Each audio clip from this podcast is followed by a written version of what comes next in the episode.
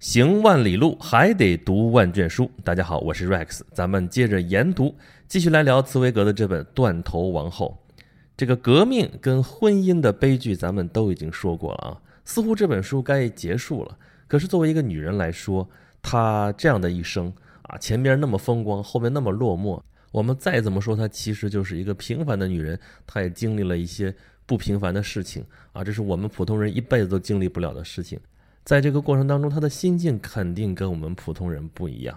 而就算她只是一个平凡的女人，那么对于一个女人的传记啊，普通的读者对她关心的更多的可能是她的情感生活。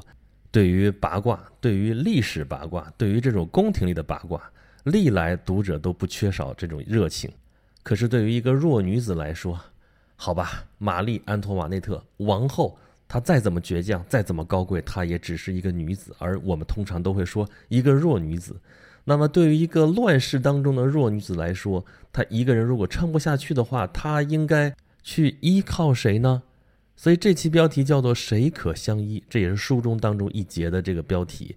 在她风光的时候，在她人生巅峰的时候，她不需要去依靠谁，依靠自己就可以了。她的身份、她的地位、她的老公给她带来的这些财富。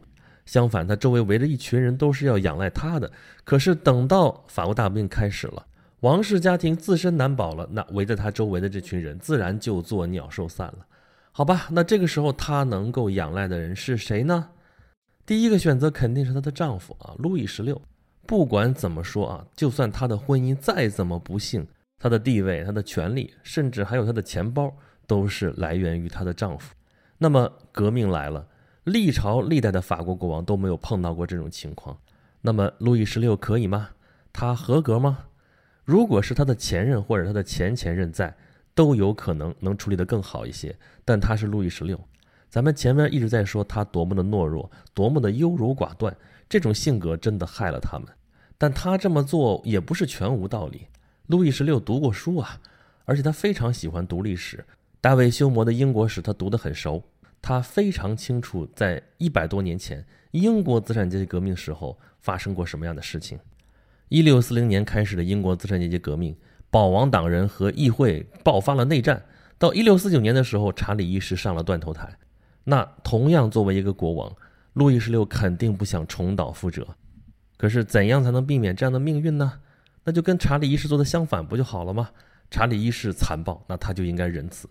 本来路易十六天性就宽厚，他有有意的仁慈，于是他的风格就跟路易十四、路易十五完全不一样。可是他不知道的是，他面临的形势跟一百多年前英国面临的形势并不一样，他面临的形势更加凶险。而这个时候，他的仁慈就变成了软弱，变成了懦弱。这就是玛丽·安托瓦内特的丈夫，他跟他之间谈不上爱情，但是也是相依为命。他们共同养育了四个子女，虽然最后只活下来两个，但是他是他孩子的父亲。从一七八九年革命开始到一七九三年，路易十六上了断头台，他们夫妻两个甚至是在之前多年的婚姻当中很难得的能够朝夕相处，尤其是当他们被困在杜伊勒里宫和后来在丹普尔堡的时候，他们一家人就像普通的巴黎的一家人一样，每天可以过规律的生活。可是这种家庭生活注定是一种奢侈，他们是法国的第一家庭，他们是革命的直接对象。对于这一家之主的要求，可不是只是让他当一个好人，他必须要有能力能够保护这一家人。但是路易十六明显做不到，他多少次在民众围攻王宫的时候犹犹豫豫，错失良机。在凡尔赛宫如此，在杜伊勒里宫如此，甚至在决定他们王室命运的国民议会开会的时候，他们就在旁边的角落里面。王后在认真听着他们将会有怎样的命运。可是国王呢，大快朵颐，呼呼大睡，可以说心非常的大。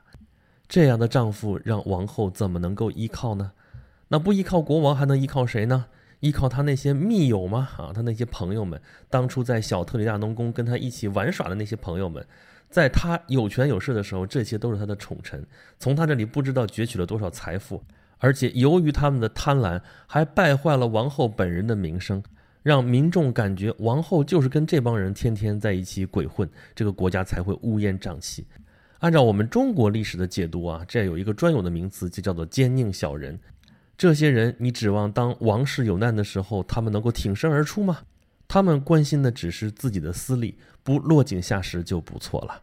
比如说他的小叔子，国王的弟弟。咱们前边已经说过了，在革命到来的时候，他们反而发现了机会，有可能置国王于死地，他们自己就可以当国王了。当然，王后这些密友当中也不都是狐朋狗友啊。可是当革命的潮水冲杀过来的时候，他们跟王后的命运一样，因为他跟王后绑定在一起，所以王后可能一开始还动不了。那首先要动的就是这帮密友，所以王后的密友被砍了头，被拖着肠子满地跑。而王后知道这样的消息，除了能感到悲痛之外，还能做什么呢？那这些人也不是她的依靠，那她还能靠谁呢？靠她的娘家人吗？别忘了，她可是奥地利的公主，她是奥地利女王特蕾西亚的女儿。女王有十六个子女，这娘家人应该不少了吧？她的哥哥们在位的时候，对她还是很不错的。她的哥哥约瑟夫甚至关注她的闺房密室啊，为了她的家庭幸福，亲自跑到巴黎来跟她的这个妹夫促膝长谈啊，最后终于解决了他们之间的问题。革命爆发了，一开始是他的哥哥利奥波德在位，他知道要想保证他小妹妹一家人的安全，他就应该按兵不动。可是1792年他去世了，他的儿子继位是弗兰茨二世。他才不管他这个姑妈的死活呢，他跟欧洲其他国家的君主一样，打着恢复君主制的幌子，其实还不是为了自己能够获得割地和赔款。至于他姑妈一家的死活，这个根本无所谓。法兰西的王位上坐着谁，对他们来说都一样。那么娘家人也靠不住，还能靠谁？他的儿子吗？他的儿子还那么小，他之前的一对子女已经夭折了，现在剩下一儿一女。儿子是未来的法国国王，也就是路易十七。他对他倾注了自己的心血，但是到了他被关押的后期，他和他的儿子被强行分开了，理由就是革命要把一个王子改造成一个合格的公民。他每天能知道他的儿子在干什么，却无法相见。而他的儿子呢，小孩子的适应能力总是很强的。他的母亲和他的姑姑一直对他管束有加，现在呢？再也没有那么多宫廷的礼仪，那么多的条条框框来约束他了。他感到很开心，他甚至被教唆着去控告他的母亲和他的姑姑，而且罪名还非常的不堪。他可能只是觉得这一切很好玩，但是他的母亲却深深的伤了心。但是作为一个母亲，她到临死的时候还在想着他的儿子，写信把他的儿子委托给他认为可以托付的人。他并不知道他的儿子最后是不知所终。关于路易十七这个小孩最后到底去了哪里，这是历史上一个无法再解开的谜。对于玛丽王后来说，儿子身上倾注着他的未来，应该是他的儿子要依仗他，而不是他要依靠他的儿子。那么还有谁？究竟谁可相依呢？好在他还有爱情。是的，他有一个情人。好像这事儿一点也不稀奇啊。王后有个把情人，这应该是太正常不过了哈。至少从我们现在来看，十八世纪宫廷里边，这应该是个很正常的现象。那个时候的风气就是因为贵族之间的婚姻都是家族联姻，什么自由恋爱之间结成的婚姻不存在的，或者说就算存在，例子也非常的少。可能玛丽安托瓦内特的母亲，也就是奥地利的特蕾西亚女王，她算是其中一个例子。她跟她的丈夫是自由恋爱，最后结婚成为一段佳话。可就算这样，她也挡不住她的丈夫到处寻花问柳。所以当时欧洲贵族的风气就是：那该结婚结婚，结婚之后呢，尽了家族的义务，那夫妻两个人，男的该找情妇找情妇，女的该找情夫找情夫。所以王后有情人吗？在民间传说当中，这简直是一定的。王后那么年轻啊，当太子妃的时候就那么年轻，但是太子那方面不行。后来她当了王后，可她同时又是一个妙龄女子，她能忍受得住闺房寂寞吗？你看王后天天都在搞舞会、搞演出，还搞化妆舞会啊！戴上面具之后，可以肆无忌惮地跟年轻英俊的男人调情。你说她没有情人，说出来谁会相信呢？在民间，有关王后的这种桃色新闻啊，这些八卦早就飞得到处都是了啊！各种小册子，各种黄色的一些描述啊。写的是有鼻子有眼儿啊，读的人也是读得津津有味儿。那你说王后对这些传言就不管不问吗？王后那么高傲，她才不屑于去理这些小道消息呢。而且王后很忙的，她根本顾不上，她要玩儿。那王后究竟有没有这些事儿呢？她有没有情人呢？有，还真的有。但按照茨威格这本书中的描述，她的情人并不是跟她一起在小特里亚农宫鬼混的那帮密友，相反。为了保护这段感情，他甚至让他的情人跟这个圈子刻意保持距离。这个人是谁呢？这个人是一个瑞典的贵族，叫做阿克塞尔德·费森。欧洲的贵族有到处游历的传统啊，这就是欧洲版本的读万卷书，行万里路。费森十五岁的时候开始出门游历，到十八岁的时候到了巴黎，在舞会上结识了玛丽·安托瓦内特。他那个时候已经是太子妃了，可是她毕竟还只是一个少女，少男少女的恋爱就这么朦朦胧胧，但是又这么炽烈。后来玛丽当了王后，费森不得不离开巴黎，但这只是他们爱情的一个序曲。他们的故事才刚刚开始。几年之后，费森以向富家小姐求婚的名义重新来到巴黎，可是他的眼中只有王后。王后没有忘记他，多年前的火种熊熊燃烧。他邀请他出席各种娱乐活动，对他宠信有加。书中这一段写得非常有意思。安托瓦内特一向按自己的喜好处事待人，他可以四年不和杜巴里夫人说话，七年不看罗昂主教一眼。但是他对费森的态度却完全不同，他为没有通知他聚会改期让他扑空而亲自道歉，不顾礼仪的约束，请他穿着瑞典军服进宫，目的是想看看军装下的他是不是帅气潇洒。这些都是恋爱中的女人异想天开的表现。而费森自己也对父亲说，安托瓦内特是他见到过最亲切的公主。后来他们极力隐藏着这段感情，制造各种机会能够相聚在一起。但是却偏偏还要造成两个人不在一起的假象。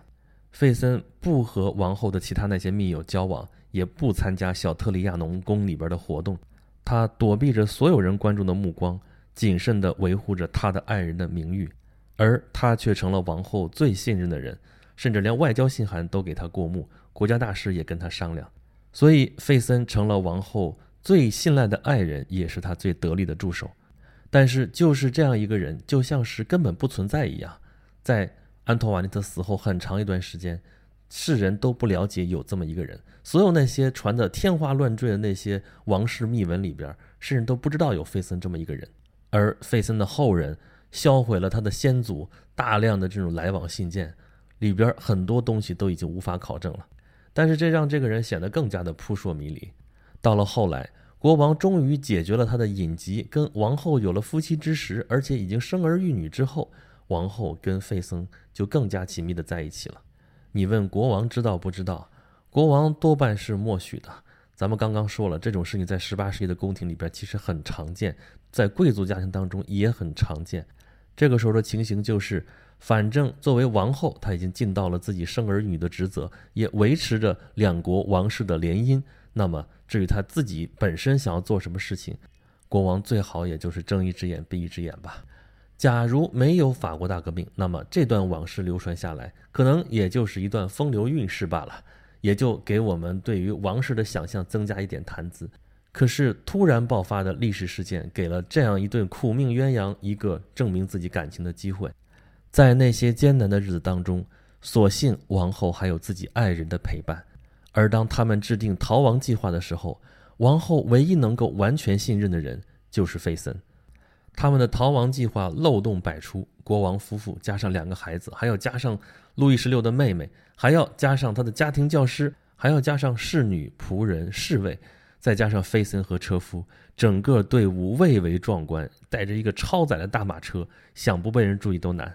但是能怪他们吗？法国王室从来没有出逃的经验，而费森为了自己的情人着想，努力把一切都安排的尽善尽美。马车要新的，餐具要银的，什么衣柜、食品柜、酒仓、马桶，没有一个细节被忽视。车里边还要绸缎装饰，乘客的衣服都非常的名贵，非常的考究。费森是不想让自己的情人受一点委屈。而在逃亡的过程当中，菲森要和国王夫妇暂时分开，在边境的时候再会合。就这个分开的日期，成了费森这一生都挥之不去的梦魇。因为在这儿分开之后，费森成功逃脱，可是国王夫妇却在后来被发现，被送回了巴黎。日后，费森万分的懊恼，他总觉得自己本应该跟自己的情人生死在一起的。后来，他为了他的情人四方奔走。冒着巨大的危险潜回巴黎，跟他的情人见最后一面，积极筹措资金，组织人手，想要营救王后。可是这一切都是徒劳的，他最终也只能听着他爱人被砍头的消息，悲痛欲绝。在十几年之后，当他位居高官、当街遇刺的时候，那一天正好就是他跟他的爱人诀别的日子。这一切看上去就像是一场宿命。茨威格非常善于描写女性的心理，也非常善于描写爱情。这一段被刻意隐藏的情感故事，让我们在整个这一本书的革命与婚姻的双重悲剧当中，也确实看到了一抹亮色。尽管故事的结局是那样的凄婉，所以对于玛丽·安托瓦内特来说，情人确实是可以相依的。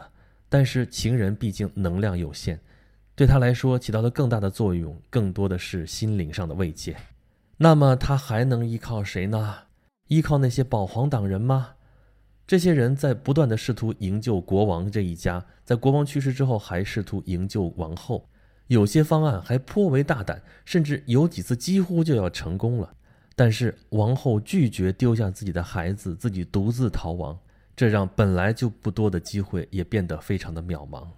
当一切都走到尽头，王后走上断头台的时候，她的故事也就画上了一个句号。法国大革命反反复复折腾了几十年，王室有过复辟。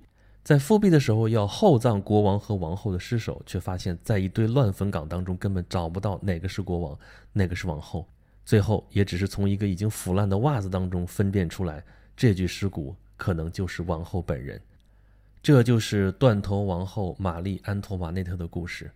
感谢茨威格，让我们不仅在事件上，而且在情感上也了解了玛丽安托瓦内特这个人。她可能真的只是一个平凡的女人。但可能正因为如此，我们才能理解她的一生。她不见得是一个多么坏的女人，也不见得有多么好。这好与不好，这是是非非，在历史长河的面前都已经变得不再重要。重要的是，我们今天仍然能够看到她的故事，仍然能够有所思。好啦，这里是研读，是由 Rex 为大家分享的《断头王后：革命与婚姻的双重悲剧》这本书。作者是奥地利的作家茨威格。对于茨威格的书，我建议大家有时间的时候可以多看一看，你一定不会后悔。我是 Rex。如果大家想听更多由我讲述的内容，欢迎大家关注我的微信公众号，有两个，一个叫“轩辕十四工作室”，这是一个订阅号；另外还有一个叫做“演讲录”，岩石岩石的言，讲是讲话的讲，录是录音的录。在这里面，大家可以给我留言，可以跟我互动，也可以获得我的一些其他的节目的最新信息。《断头王后》这本书就为大家讲到这里，下一期咱们要开始另外一本书的旅程了，咱们下期再见吧。